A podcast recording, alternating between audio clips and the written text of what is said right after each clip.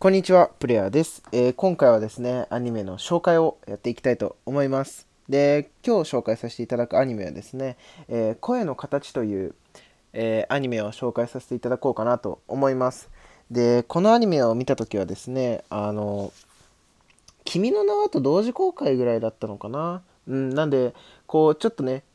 公開された時期としては、こう、やっぱり君の名が勝っちゃってるったので、こう、あんまり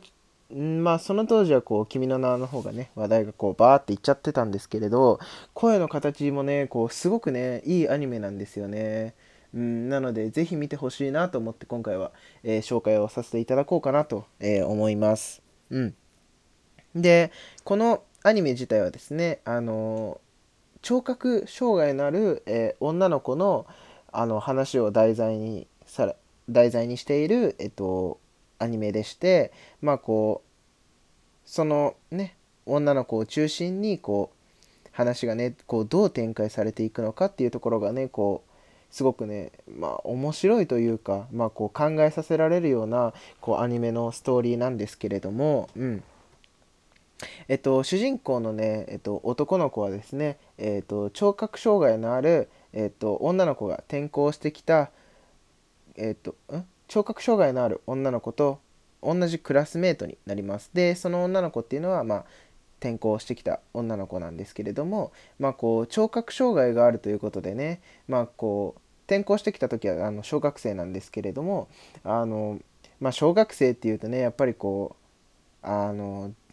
ななて言うんですかねこうやっぱりこう人と違う子ってやっぱりこう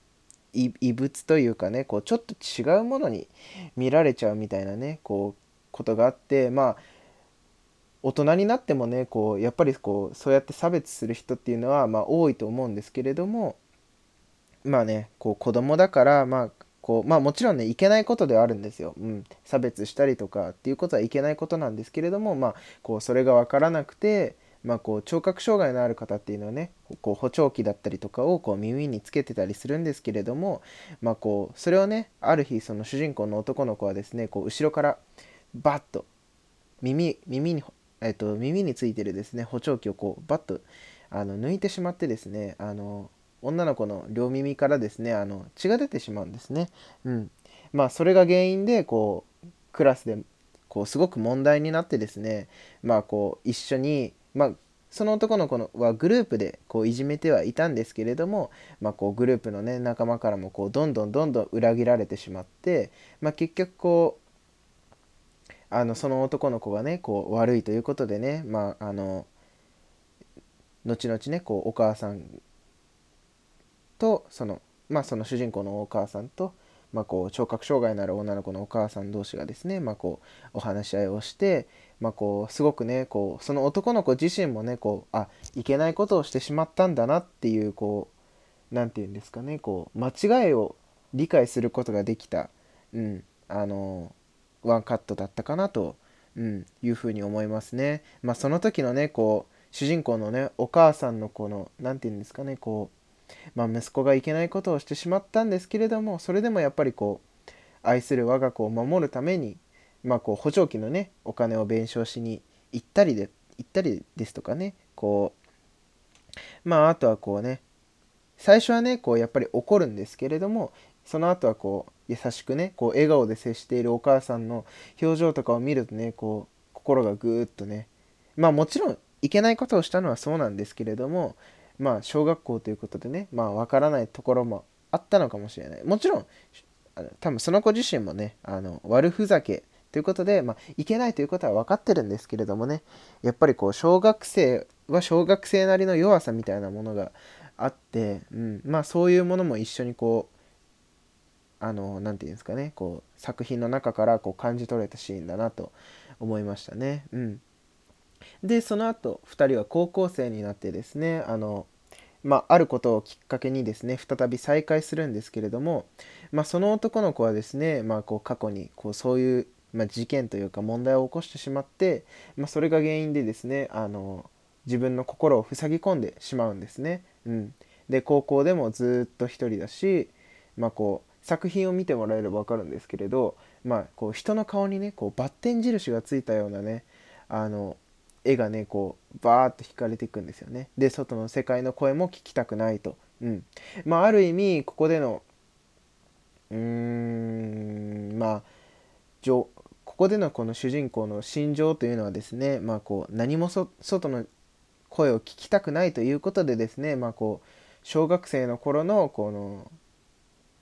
何て言うんですか聴覚障害のあった女の子の気持ちを少しこう分かることができたというかまあ大人になって初めてねああ俺はあんなことをしてまあ良くないことをしていたんだなっていうことを理解してですねうん。で補聴器代の補聴器代の分のあの弁償金とかもですねこうしっかりバイトで親に返して、まあ、こう自殺までしちゃう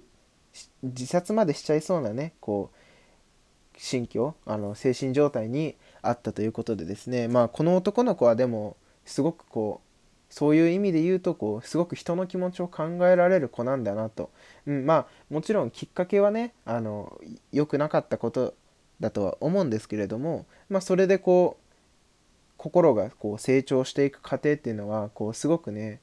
あのまあ頑張れと言いたくなりなるようなあの作品情景を見せてくれてましたね。うん、で次第にですねあのその男の子と女の子はね、えー、恋仲に移っていくんですけれどもまあその中でですねやっぱりこうその当時小学生当時に一緒にいたこう友達だったりとか、うん、まああとはえーとそのいじめていた女の子のお母さんのことだったりとかっていうこういろんなねこう人間関係に揉まれながらこう主人公の男の子はねどのようにしてこうその女の子に接していくのか、うん、女の子とどう向き合っていくのかっていうのがねこうすごく見どころでですねあの、もう至る所でねこう涙がポロポロとこぼれてしまうようなねこうそんなすごくねまあうんまあ、最初の方はこうちょっと胸がキュッと締め付けられるところもあるんですけれども、まあ、後半になっていくとねどんどんちょっと心が温まっていくようなね、うん、そういうあのお話になっておりますのでですねあのまあアニメ好き嫌いにかかわらずねこうまあこう聴覚障害の方への、まあ、理解という言い方は正しいのかどうかわからないですけれどまあこうそういうねこうちょっと障害がある方に対してこうどう向き合っていくのかうん、っていうところもですねこうすごくこう参考になるというか、うん、このアニメを通してどういう風な接し方をしていったらいいかっていうのがねもうすごくわかるあのアニメにもなっておりますのであのこれはね是非一度あの皆さんにね見ていただきたいなというふうに、えー、思います。はい、えー、ということでですね、えー、今回は声の形を、えご紹介させていただきました。えー、こんな感じでですね、えー、毎日あのアニメの紹介だったりとか、まあ、それに関連するようなことをですね、あの随時発信しておりますので、えー、まあ、フォローだったりとか、えコメントしていてもらえると、えー、嬉しいなと思います。じゃあまた次の次の動画じゃねえよ。次のラジオでお会いしましょう。